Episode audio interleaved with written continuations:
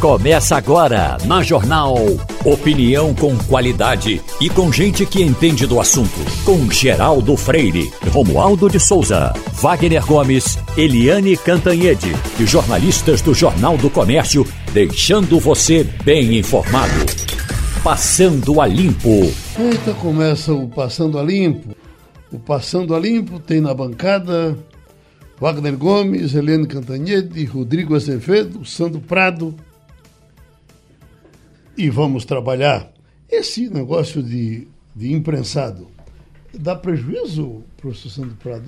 Sempre se diz, olha, quando se para um dia, se deixa de ganhar muito dinheiro. Não é assim, não? É, bom dia. É, veja, é, quando a gente pensa puramente na economia, né, é, hoje a gente sabe que a produção ela depende de estar tá trabalhando, das coisas estarem abertas, da fábrica estar tá funcionando, do comércio poder estar tá atendendo.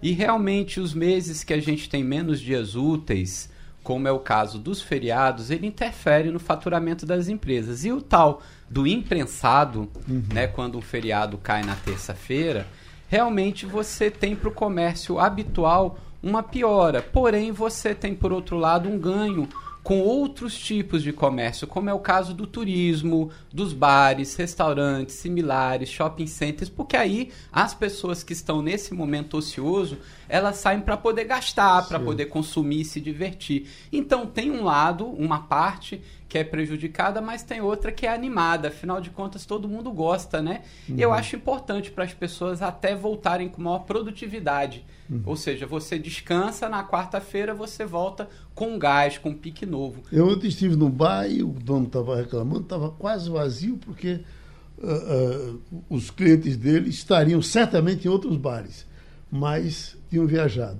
O que quer dizer que você espalha um pouco mais também o dinheiro, né? Para não ficar tudo num com cara só. Tá?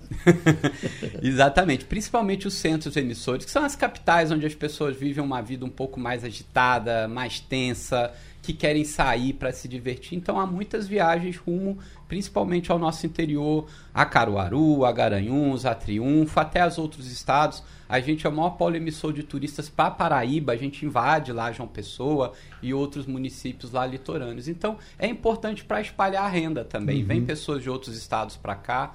É, eu acho salutar. Agora a gente tem que ter uma medida para isso, né? Uhum. Não pode também é, ser com, com muita intensidade. Só que o que a gente percebe é que não há, é, durante os anos, uma certa lógica nisso. Então, uhum. tem anos que tem um punhado de feriado segundo, ou um punhado de feriado na terça, a imprensa. Tem outros que tudo cai na quarta, tem outros anos que caem tudo no domingo. Então não tem uma lógica, já que são datas fixas. Não é igual o Dia dos Pais, que é, por exemplo, o segundo domingo, né? Uhum. Então, aí tem essas questões, mas o feriado ele é importante para algumas é, localidades turísticas aqui Agora, doutor Rodrigo, nós somos o povo que, que menos tem feriado, se a gente vai contar com, com o resto do mundo. Eh, nós não temos. Eh, até o Japão tem mais feriado do que a gente. É, eu acho que o que prejudica, Geraldo, não é o número de feriados, mas o tal do imprensado, né? Porque uhum. você veja, o feriado é amanhã. E hoje é um dia que se tornou sem atividade, né? É, fazendo uma comparação com o resto do mundo que você puxou, o Canadá ela, ele tem uma lei que diz que qualquer feriado, independentemente do dia que cair, será antecipado para segunda-feira. Uhum. Então, se. Collor tentou isso aqui e não conseguiu. Pois né? é, lá é estabelecido justamente para evitar esse imprensado e para possibilitar que as pessoas, com legitimidade, possam programar uma viagem de um final de semana mais longo. Uhum.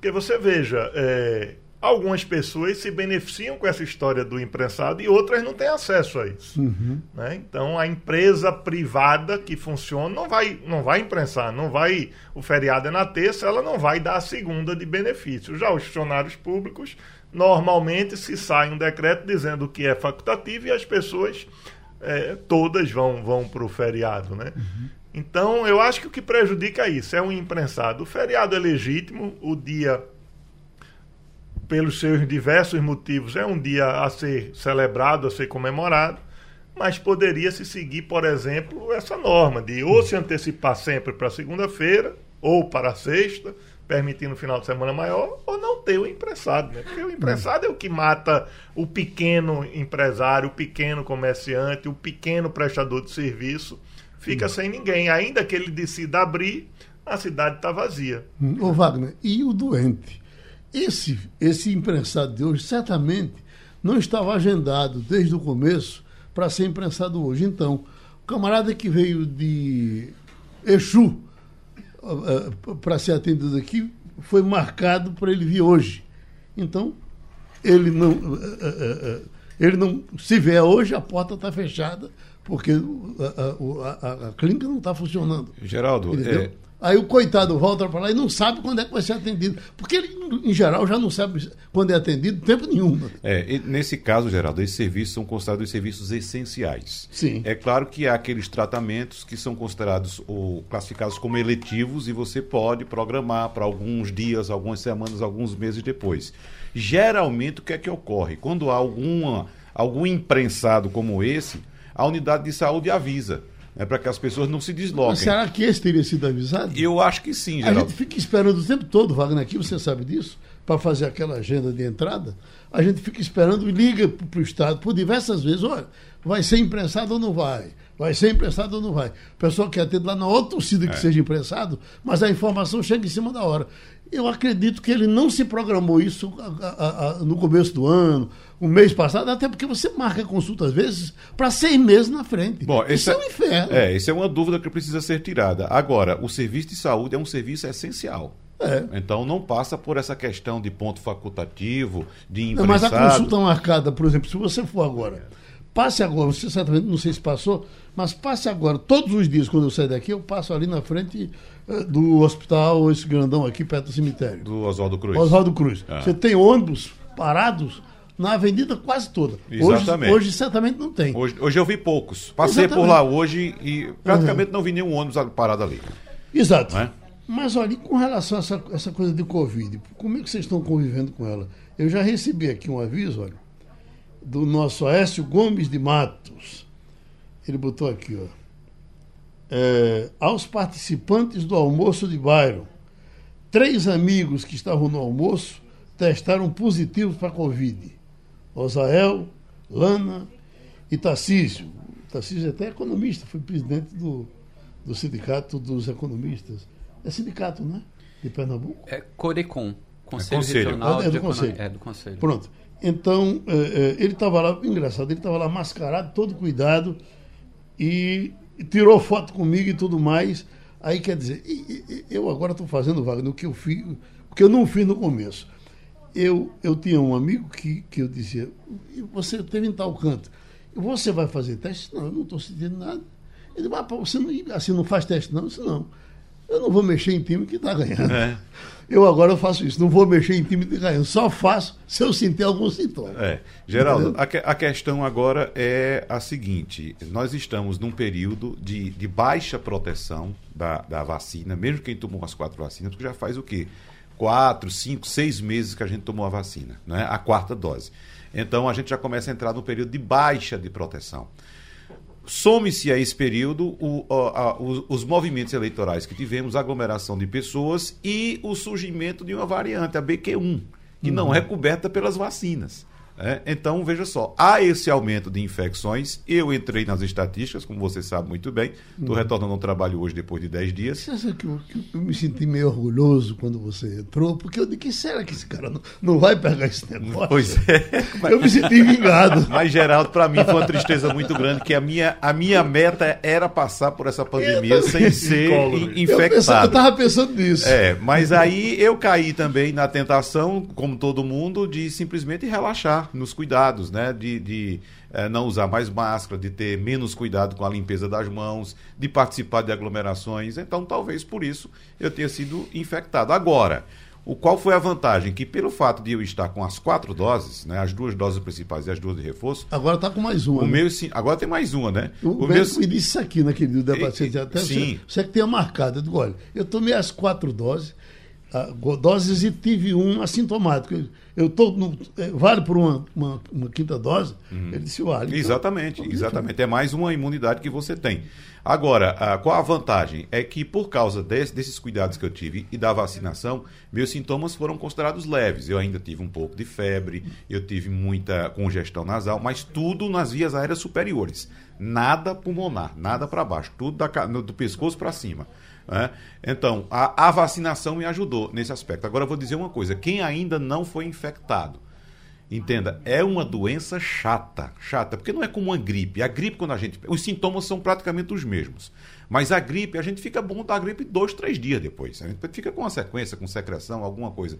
Né? Mas ela é lenta. Você pega e você fica lá esperando ela passar e. e, e é, é, é, é demora a passar. E você Eu estava acompanhando hoje, um, desde ontem, uma informação com muita curiosidade da, da cantora Joelma que está com Covid pela quinta pela vez. Quinta vez exatamente. Agora, todas as vezes com consequências. Ela está com, com, o rosto inchado, uhum. é. ela não está fazendo show por e, e, outra coisa, Geraldo, como você disse, a, a, a, primeira infecção gera uma certa imunidade por algum tempo. Alguns cientistas apontam que de três meses a até cinco anos, dependendo de cada organismo. Né? Gera essa imunidade de três meses. Que é bem parecida com a da vacina. A da vacina é de quatro a seis meses a, a imunidade. Mas uh, saiu um estudo semana passada, inclusive, apontando que essas reinfecções elas tendem a agravar ainda mais a saúde do indivíduo e podem ser cada uma mais grave do que a outra. Sim. Então não é ah, porque eu peguei uma vez não vou pegar mais, não. Você vai pegar outra, né, de outra variante. Agora, essas reinfecções suscetivas podem trazer um quadro mais grave nas próximas infecções para o indivíduo. O doutor Rodrigo teve esse negócio? Eu tive essa doença, Geraldo, uhum. em janeiro de 2020. No comecinho lá. Uhum. Eu estava eu estava com um grupo de adolescentes em Vancouver.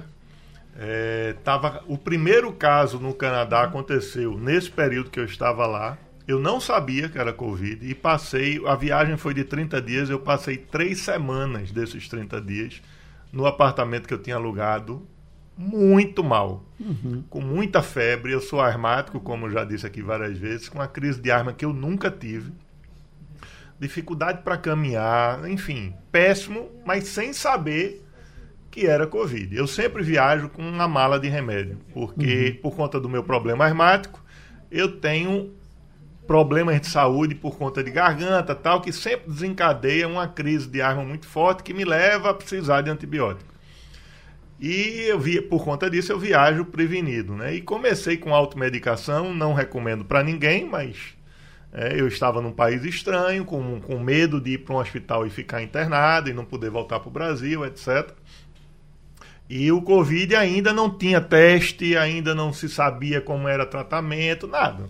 Uhum. Né? Na terceira semana, quando eu estava conseguindo sair de onde eu estava hospedado, eu fui para uma clínica e a médica se assustou com a gravidade do meu estado de, de asma, né? com a minha crise de asma.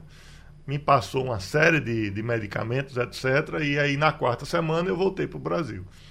Mas é péssimo. Eu, eu tive nesse momento que não existia vacina, não existia medicação, não sabia qual era o tratamento, etc.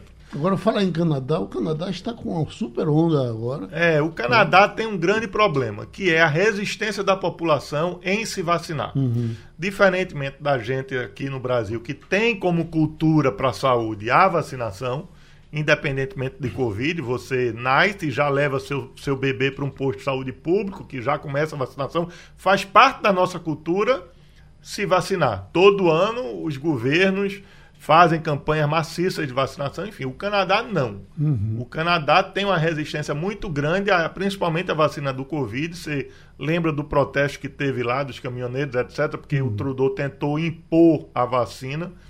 E a resistência é muito grande. Eu tenho vários conhecidos lá que até hoje não tomaram vacina nenhuma, uhum. por conta dessa questão de, de agir contra a decisão do governo. O doutor Santos teve a princípio, não. Se eu tive, eu fui assintomático. Acho que uma parte da população pode ter tido, como eu posso ter tido. Uhum. Eu fiz por umas quatro vezes o teste, sempre deu negativo.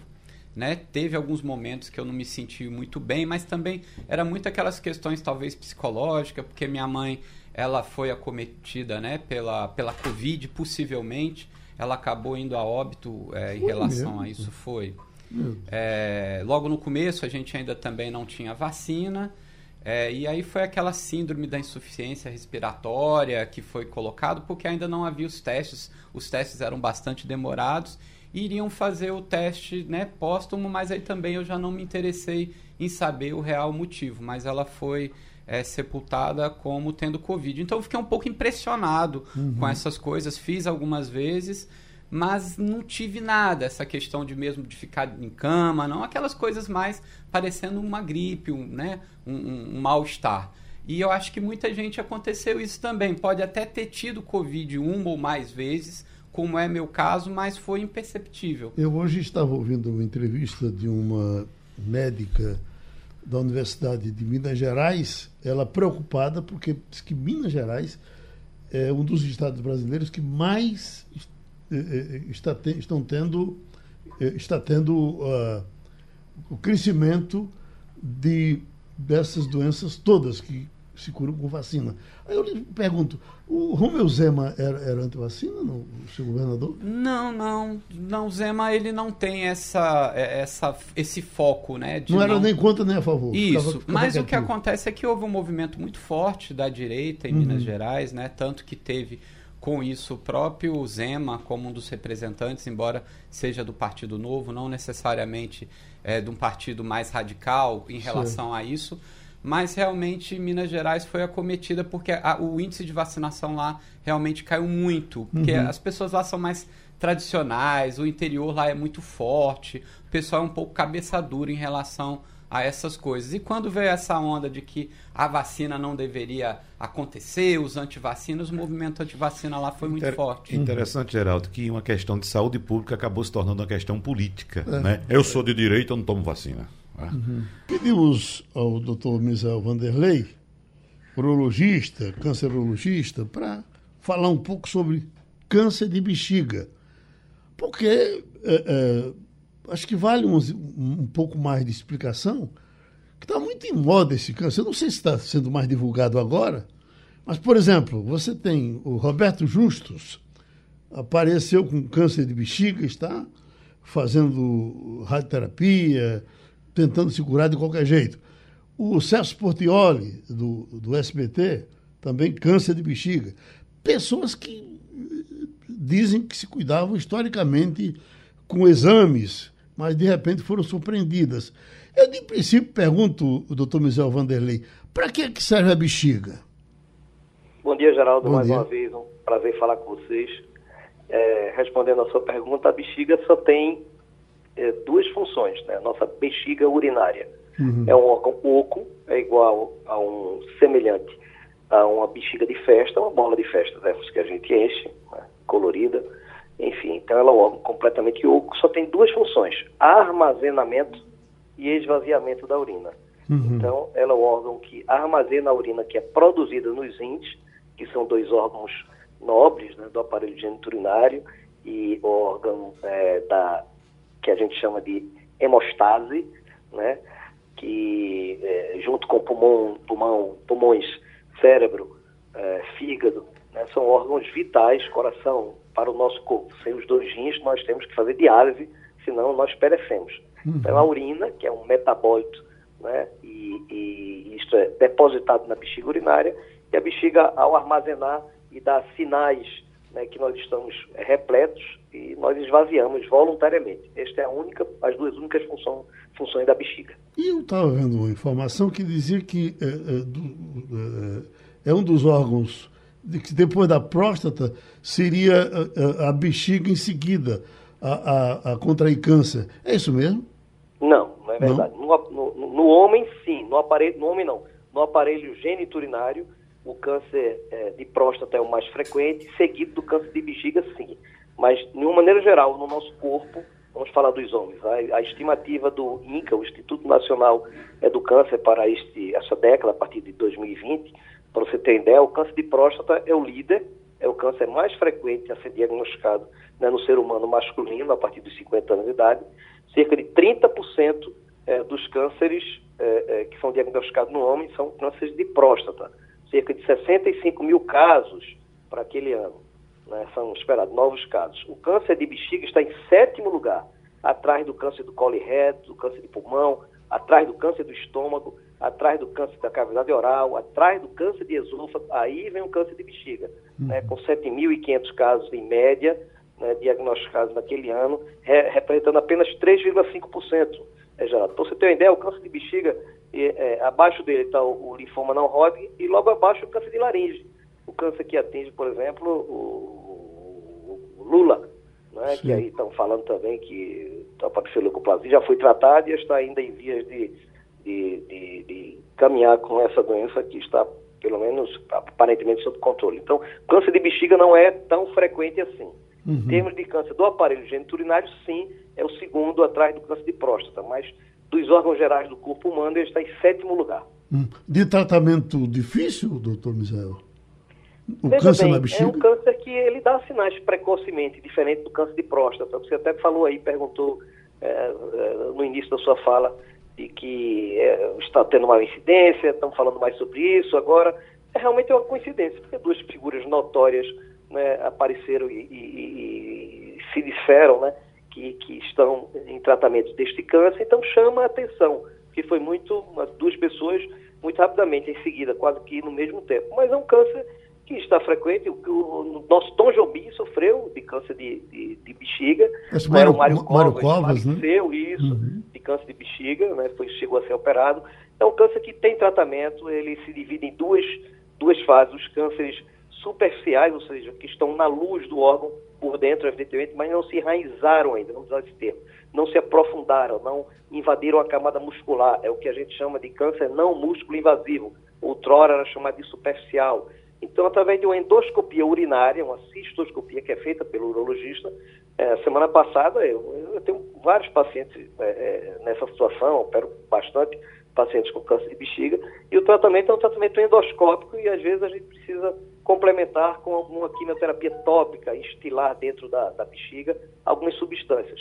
Quando esse tumor já invade um pouco mais, ele, ele, ele, é mais profundo, ele alcança as camadas mais profundas da bexiga, então apenas esse tratamento não é suficiente. A gente pode lançar mão de cirurgia mais alargada, a retirada do próprio órgão, que é uma cirurgia mais complexa, né, e, e, e, também quimioterapia sistêmica e radioterapia associada. E é um dos cânceres que evoluiu muito o tratamento mais recentemente com a imunoterapia, Geraldo. São, são substâncias que estimulam o próprio organismo a se defender dele. Então, junto com câncer de melanoma, com câncer melanoma, com câncer de pele melanoma, com câncer de pulmão, né, e, e o câncer de bexiga foi um dos que que evoluíram muito, muito né, nos últimos anos com o tratamento através de imunoterapia. O senhor falou retirada do próprio órgão. É possível viver sem a bexiga? Pois é, a gente pode fazer uma, uma cirurgia mais, mais econômica, vamos dizer assim, tirar apenas um pedaço né, da uhum. bexiga cometido pelo, pelo tumor. A bexiga é um órgão que se distende muito, é tecnicamente até factível e fácil de realizar esse tipo de cirurgia, uma cistectomia parcial mas a maioria dos cânceres de bexiga, eles se localizam no assoalho da bexiga, embaixo, né, uhum. né, numa parede que é, com, que é, que é, que é contígua com, com, com, o reto, com a própria próstata. Então aí a cirurgia seria uma cirurgia mais complexa. Seria fistoprostatectomia radical. Uhum. Teríamos que ter a, é, a bexiga e também a próstata no homem, né? Na mulher, a gente tiraria a bexiga e também é, o útero né? e parte da vagina, uma cirurgia bastante mutiladora. Né? E aí teríamos que providenciar um desvio urinário, porque os ureteres, que são os tubos né, que traz a urina dos rins até a bexiga, eles teriam que ser alocados em outro local para exteriorizar essa urina. A gente pode confeccionar uma nova bexiga, a gente chama uma neobexiga, né, é através de, de, de, de segmentos do intestino delgado, né? E aí é, a gente pode acoplar isso é, ou diretamente na parede abdominal para o indivíduo é, urinar através de uma bolsinha, ou diretamente na uretra, fazer uma, o que a gente chama de uma neobexiga ortotópica. Eu diria a você que é a cirurgia mais complexa que o urologista pode fazer, uma cirurgia bastante complexa, bastante trabalhosa e com alto índice de complicações. A gente faz hoje isso com muita reserva e com, em, em caso de, de exceção, a gente não tem tanta, tanta é, é, incidência da, de, de, realizar esse tipo de cirurgia. Nossa Senhora. Doutor Rodrigo? Doutor Misael, bom dia. Estou é, assustado aqui com as informações. É, existe algum exame específico e rotineiro que o homem e a mulher devem fazer para para como da próstata, por exemplo, para evitar e, ou conseguir identificar isso logo no início. E é, a infecção urinária tem alguma relação com o desencadeamento de, de câncer ou, ou, nenhuma relação? Bem, vamos lá. O câncer mais frequente de bexiga, a linhagem, né, o tipo histológico, que a gente chama patologia do câncer, mais frequente é o que a gente chama de carcinoma de células transicionais. Né? Este não está ligado à infecção. Mas tem outro tipo de câncer de bexiga mais raro, né, que são os carcinomas escamosos, por exemplo, ou, adenocarcinoma, que, que estão, têm uma associação com infecções urinárias crônicas, né, de repetição, mas isso é bem mais raro. É, é, tem um fator bem definido na oncologia, na oncogenética, né, na, na oncogênese do câncer de bexiga, que é o fumo. A nicotina, ele é um causador, sim, do câncer de bexiga, né? Uhum. É, então, por exemplo, um ser humano, um homem ou mulher, acima de 50 anos, que sem, sem nenhum sintoma prévio, urina sangue, ele deve ser investigado e pensar no câncer de bexiga até prove o contrário. E aí tem um sinal, é, é, a hematúria, o sangramento urinário chama atenção e às vezes a gente diagnostica câncer um, uns tumores muito pequenos, através de um simples exame de ultrassom. Então, é, é, é uma doença que dá sinais mesmo precocemente, diferente de outros cânceres como câncer de pulmão, como câncer de pâncreas, como o próprio câncer de próstata, que a gente deve fazer uma checagem anual, independente de sintoma ou não. O câncer de bexiga, ele, ele dá sinal cedo, então a pessoa pode urinar sangue. O problema é que urinar sangue pode estar associado também a infecção simples. Mulheres urinam sangue de vez em quando apenas por uma infecção, por Escherichia coli, por exemplo, entendeu? Então, uhum. na checagem anual, uma vez por ano, se qualquer indivíduo, sexo feminino ou masculino, ir para um, o clínico geral, né, para um urologista, e fazer um simples ultrassom de abdômen total e das vias urinárias, é capaz de ficar, de, de se detectar um possível câncer de bexiga muito no início, quando, quando quase 100% de todos os cânceres são curáveis. Uh, eu tenho escutado com certa frequência mulheres reclamando de bexiga baixa. O que é bexiga baixa, doutor Misael? Muito bem. É, bexiga baixa é, é um termo é, é popularizado na linguagem bem popular, não é que literalmente significa a bexiga arriar. Então, com o decorrer da idade, a multiparidade, principalmente aquelas mulheres que fazem, é, que têm partos normais, uma coisa mais rara nos dias de hoje, né? e, e, e, e múltiplos filhos, né? com a senilidade, o afrouxamento natural dos órgãos pélvicos, a bexiga pode simplesmente arriar, como a gente chama, e aflorar né, através do canal vaginal, que a gente chama de cistocele. Então a mulher, a bexiga desce.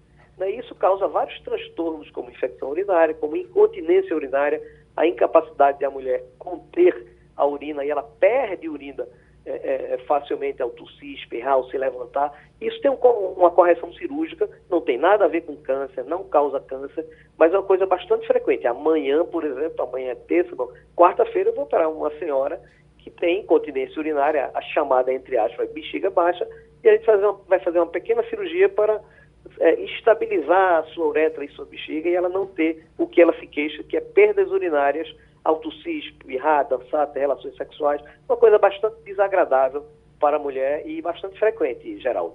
Professor Santo Prado? É, doutor Misael, é, esse o ato né, de, de, urinar é muito frequente em todas as pessoas, graças a Deus, né? A gente vai sempre ao banheiro. E às vezes a pessoa pode sentir ali uma pequena dor. Essa questão do sangue na urina, como foi comentado, às vezes a gente não percebe a, olhos vistos que realmente a nossa urina está com um pouco de sangue. Mas essas questões de dor, de urinar muito, como é o caso da bexiga baixa, todos esses sintomas, né, parecem, pelo que eu estou vendo, estar tá ligado então ao câncer de bexiga. É, e as pessoas, assim, com menos condições financeiras, elas têm mais acesso ao exame de urina, né? Então, fazer um exame de urina, ele teria, seria suficiente para poder detectar o câncer de bexiga? E caso a pessoa realmente esteja com câncer, a taxa de sobrevida, ela é alta mesmo quando a gente não descobre isso logo no início? Muito bem, uma boa pergunta, uma pergunta complexa. Vamos por partes, vamos de trás para frente. É, é, como todo câncer, né, a doença, quando não é diagnosticada numa fase inicial, diminui a chance de curabilidade. Então, as taxas de sobrevida, usando o seu termo, para uma doença que já foi diagnosticada é, mais tardiamente, diminui. E o câncer de bexiga é um câncer letal.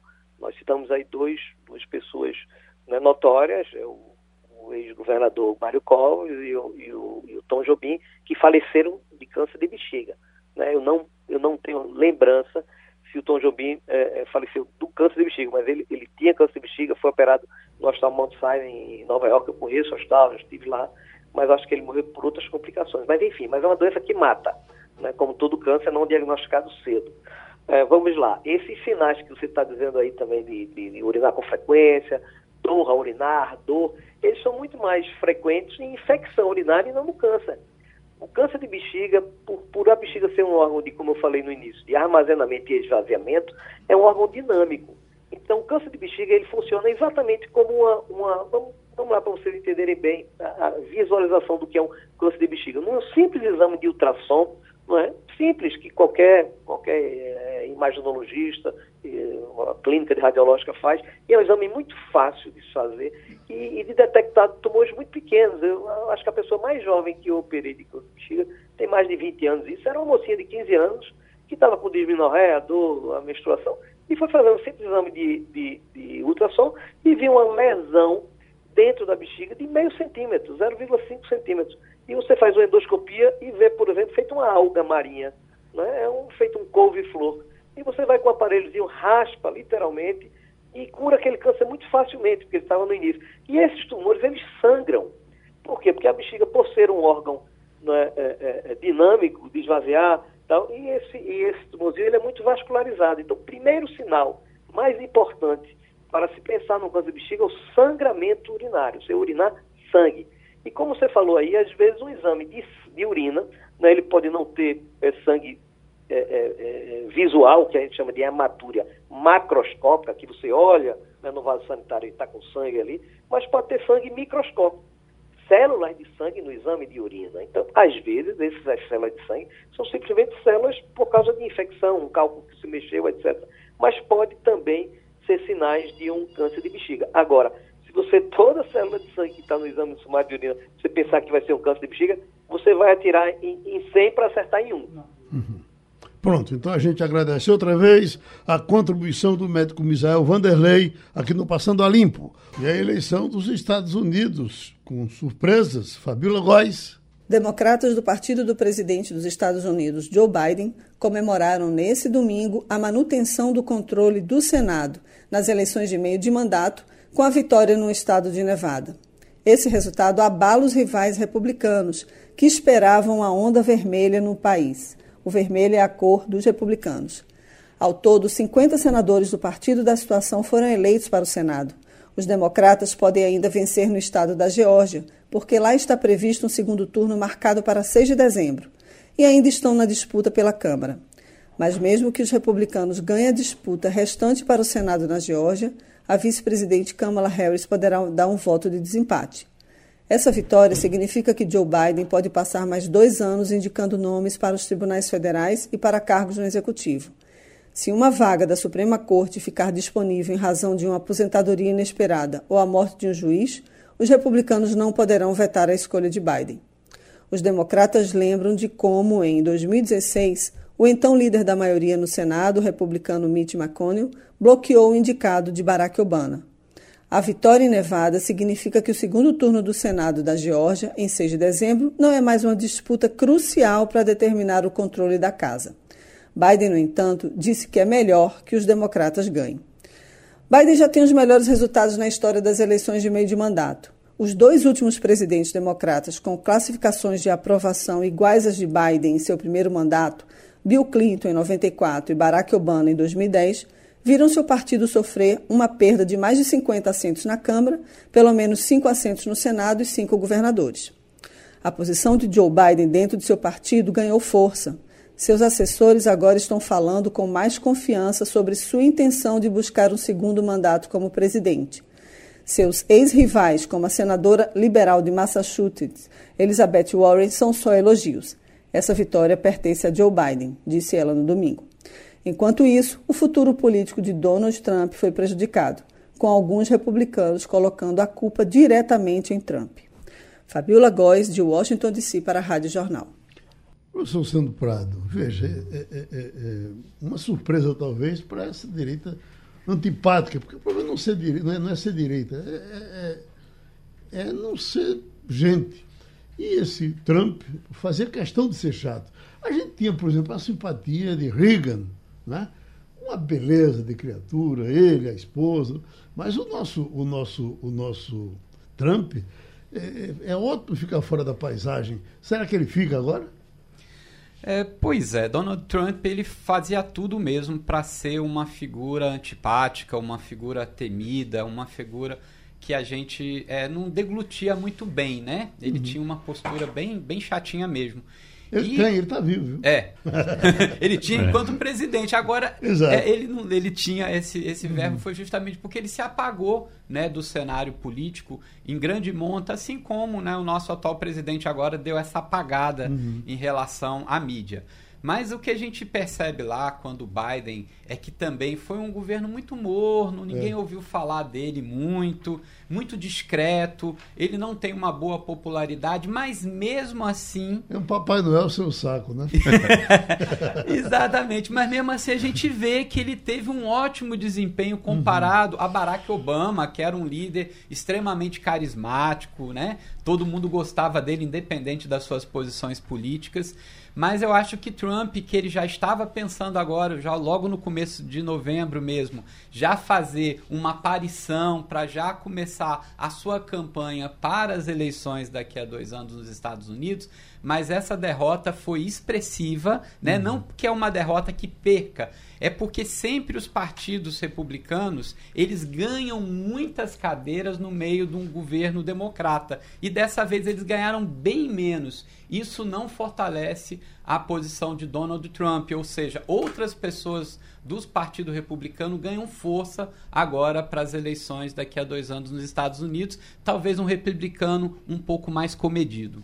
Vale. E, e, o eleitorado norte-americano deu um recado, Geraldo, a respeito exatamente disso que você citou. A gente sempre acompanhou na história democrática dos Estados Unidos essa alternância entre republicanos e democratas, que lá são considerados né, uns mais à esquerda, outros mais à direita. Uhum. Mas assim, sempre com muito equilíbrio. Né? A discussão o e o nível. Bush, pai, era simpático. O filho já era. Já, já é. mas agora, nada era igual a Trump. O, Trump o, o, o, Geraldo, exatamente. É, o que o americano disse foi um não ao radicalismo. Por exemplo, os candidatos republicanos considerados lá os negacionistas foram todos derrotados agora nessas eleições. Entendeu? Então o americano disse: não, não quero esse, esse radicalismo aqui, não. Eu quero uma ponderação. Como você bem disse, existe gente que pode ter um nível de conversa muito boa, muito equilibrado, sendo da esquerda ou sendo da direita. Mas aí, no nível de equilíbrio. Uhum. Em nível de, de uh, disputa acirrada ou de negacionismo ou de alguma posição extremista, o eleitorado disse: não, a gente não quer isso, não. Quer um, um, uma conversa, um, um, debate equilibrado. Gostou, né, doutor Rodrigo? Eu acho que o grande erro do Trump, apesar da postura pernóstica dele, que uhum. claramente ele tem, né? Ele aparece, a foto dele já é pernóstica, não né? é? Mas o grande erro dele foi a invasão do, do Capitólio. Né? Ali ele, ele deu um tiro no pé. Então, uhum. por mais que o discurso radicalista, radical dele é, tenha ganhado força, tenha ganhado corpo ao longo do governo dele, a invasão do Capitólio eu acho que foi um, um prejuízo imenso. É, né? um prejuízo. Morreu gente. Né? Uhum. Prejuízo imenso para a imagem dele né? e para a imagem dele junto ao segmento político, não simplesmente junto à população, que também foi, uhum. mas os políticos se posicionaram contra aquilo, uhum. pessoas que estavam ao lado dele é. se posicionaram contra aquilo. Uhum. Então, foi um ato de uma irresponsabilidade sem tamanho e ele está pagando o preço. Né? É, e, e o, o, a resposta que eu citei agora do eleitorado foi dada antes, foi dada exatamente na eleição para a presidência da República. Trump foi o terceiro a não conseguir a reeleição nos Estados Unidos. Veja só, somente o terceiro em toda a história democrática dos Estados Unidos. Então a população já disse lá atrás não a ele, e como disse o doutor Rodrigo agora há pouco, os atos promovidos, patrocinados pelo governo Trump para tentar melar a nomeação de Joe Biden também repercutiram muito mal em todos os setores da sociedade norte-americana. Já estamos com a Eliane Cantanhede. Eliane, eu queria começar, uh, não sei o que, que os amigos vão lhe perguntar, eu ia entrar nessa questão novamente do orçamento secreto. Eu tenho sido até voto vencido aqui nas discussões, porque o pessoal diz, olha, em nome da governabilidade, do entendimento.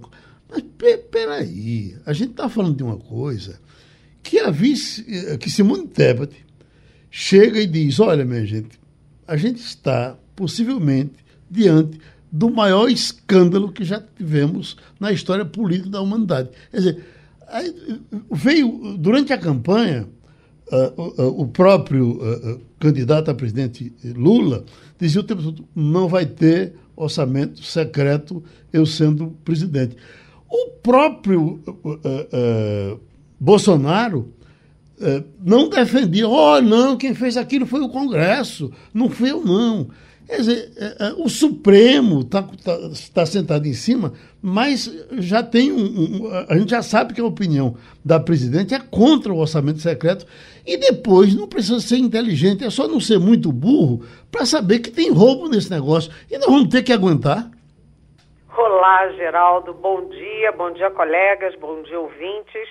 É, o orçamento secreto é um dos maiores escândalos, sim né, que a gente tem notícia. Onde é que já se viu um orçamento público que é secreto? Nada que é público pode ser secreto. Aliás, não pode ter nem sigilo de 100 anos, né? Isso aí eu estou falando com ironia.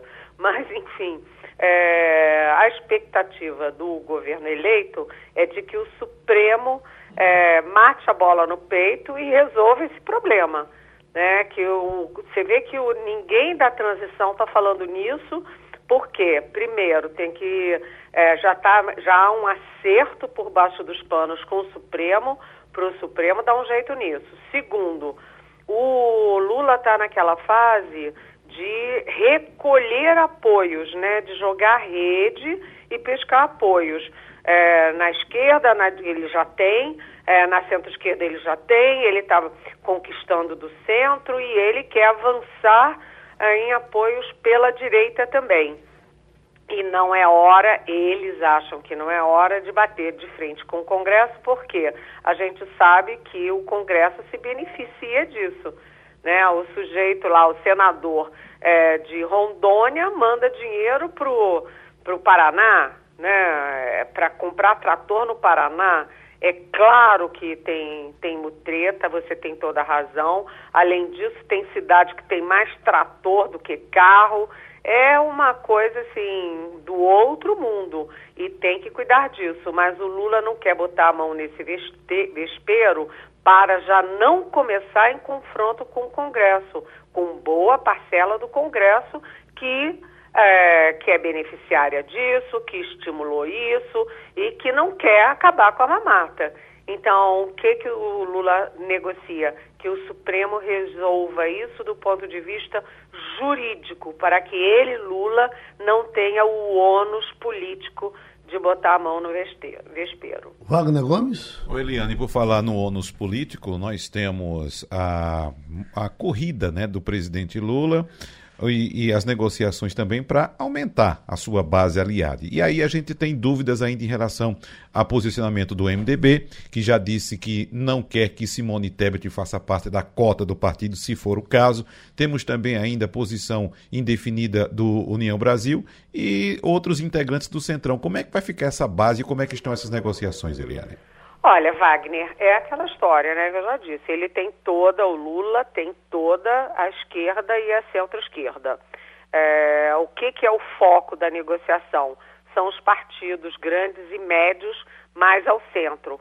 O MDB, é, que está quebrando o pau, o PSDB junto com Cidadania, é, que caminha bem. O PSDB está muito pequenininho, mas o Cidadania, inclusive, já tem assento é, no Conselho Político e o União Brasil. Além disso, há também conversas por baixo dos panos com partidos do Centrão. Né? O MDB, é, eu achei curioso, porque na reunião do, do, do Conselho Político de sexta-feira, é, é, são 14 partidos e só tinham 13. E aí eu fui ver, faltava o MDB. E todo mundo, ah, é porque o senador Renan Calheiros estava viajando, estava viajando. Só que a reunião foi de manhã, eu liguei para o Renan Calheiros já à noite e a viagem dele para o Egito era à noite.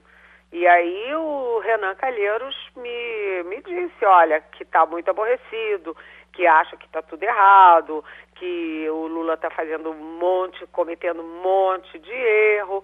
E o Renan Calheiros, na conversa comigo, cobrou que o Lula tenha já os nomes para a economia, que ele acha fundamental, para a defesa, para poder acalmar os ânimos com as Forças Armadas e para a coordenação política, porque ele acha que a coordenação política, aspas, está uma bagunça. Né? Na verdade, o que está por trás disso é a briga do Renan Calheiros com o Arthur Lira, uma briga comezinha, uh, uma briga doméstica de Alagoas. Mas é porque o Arthur Lira é o presidente da Câmara, o Lula precisa aprovar é, pelo menos a PEC ainda com essa legislatura, né, ainda com o Arthur Lira na presidência, e não quer bater de frente nem com o Arthur Lira nem com o Centrão. E o Renan Calheiros quer bater de frente. Então o MDB tem a Simone Tebet, que já está atuando a mil por hora desde a campanha. Ela cresceu muito, isso a gente nem precisa reforçar, porque ela é uma das estrelas da eleição. E o Renan Calheiros está criando confusão. Mas o Renan Calheiros é o líder do MDB que apoia o Lula desde sempre. Então não é bom brigar com ele. E o Lula também não pode brigar com o Arthur Lira, porque depende da Câmara para aprovar. E União Brasil, União Brasil está em chamas. Em chamas. A derrota do ACM Neto foi uma reviravolta, porque o pessoal do DEM achava que ia tomar o partido do Luciano Bivar e não tomou, né? Então então, União Brasil é um problemaço e é a maior bancada. Então, o Lula tem que dar um jeito de negociar também com o, no, no, nas, na, nos escombros do União Brasil. Economista Sandro Prado.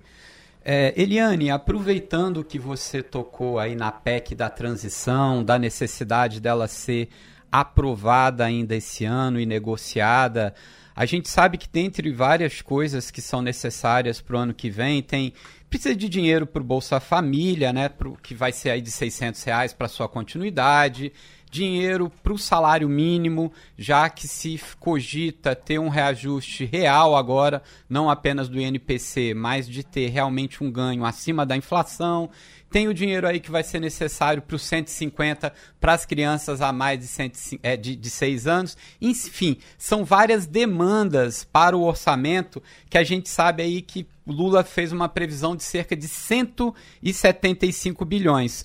Porém, o Congresso ali ele está pensando em dar por volta de 58 bilhões e 400 mil. Como é que está essa queda de braço? De que, que vai ser liberado, principalmente aí pelos partidos do centro?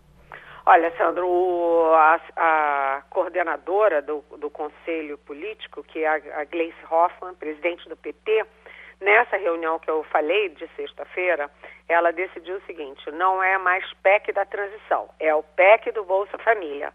Porque a ideia é que a PEC essa proposta de emenda constitucional que exige um quórum qualificado de três quintos em duas votações na Câmara e no Senado, ou seja, é uma votação muito difícil, que essa PEC seja só para 600 reais, garantiu os 600 reais é, do Bolsa Família, que vai voltar a ser Bolsa Família, e 150 reais por criança até seis anos de cada uma dessas famílias.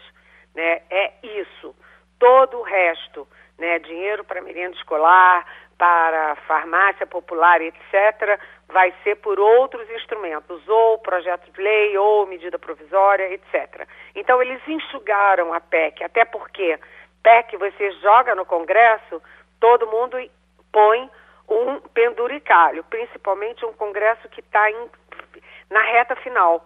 O sujeito que é deputado e não, não foi reeleito, o sujeito que é senador que não volta, ele quer aproveitar aquele restinho de poder para poder botar seu penduricalho. Então, eles estão restringindo a PEC só aos 600 reais e aos 150 reais das crianças. E ontem, o Ciro Nogueira, que é, enfim, o, dono, aspas, do PP e é super líder do Centrão e chefe da Casa Civil do Bolsonaro, soltou uma nota dizendo exatamente isso, né? Que a PEC só para essas questões, o Bolsa Família de 600 reais, que foi um compromisso dos dois candidatos, tanto do Lula quanto do Bolsonaro. E aí o, o Ciro Nogueira se compromete com isso e ponto, não se compromete com o resto. E quando o Ciro Nogueira fala, fala pelo Centrão. Então, o que, que eles estão fazendo? Simplificando a PEC para facilitar a aprovação. E aí o resto deve ficar para 2023. Doutor Rodrigo Azevedo. Bom dia, Eliana. Sobre a declaração do Valdemar da Costa Neto no tocante à oposição ao governo, nos bastidores acredita-se que essa oposição vai durar os quatro anos do governo do PT? Ou pelo histórico aí do partido, se crê que em algum momento essa oposição vai minguar e todo esse corpo que o PL elegeu de mais de 100 deputados e um grande número de senadores vai acabar sendo vai acabar cedendo e virando bancada do, do, do próximo governo? O que é que se crê? Olha, Rodrigo, tem, um, tem duas dificuldades aí. Primeiro é que o Lula não quer o PL. O Lula negocia sim com gente do PP e do Republicanos, né? Os três partidos do Centrão que são base do Bolsonaro: PP, Republicanos e PL. O, eles negociam sim com gente do PP, gente do Republicanos, sim. Mas é, não há muita intenção de avançar pelo PL, que é o partido do Bolsonaro. Isso do lado do Lula. Do lado do PL, o Valdemar Costa Neto tem muitos segredos do Bolsonaro. E o Bolsonaro, com toda a estrutura de informação, de inteligência, tem muitas informações também sobre o Valdemar Costa Neto. Então se criou ali uma aliança umbilical, tanto que o Bolsonaro vai ter sala, vai ter salário, vai ter toda a estrutura do PL para se comportar como líder da oposição ao Lula. Então, é, é, neste momento, não se vislumbra o PL indo, não. O PL é um caso muito à parte, porque é, o PL é, é Valdemar Costa Neto, que pode ir para um lado e para o outro, mas é também Bolsonaro. E o Bolsonaro não irá de jeito nenhum para o Lula. Ou seja, tem que saber é, se o Bolsonaro resiste a, saindo do governo, se ele resiste como líder ou se outros líderes virão para assumir esse espólio da direita, ou se o, o Lula tropeça e o Bolsonaro fica forte como líder da, da direita. Mas o PL é um caso à parte. Pronto. Foi mais uma conversa que tivemos com a nossa comentarista Eliane Cantanhede. Felicidade e terminou Passando a Limpo. A Rádio Jornal apresentou opinião com qualidade e com gente que entende do assunto. Passando a Limpo.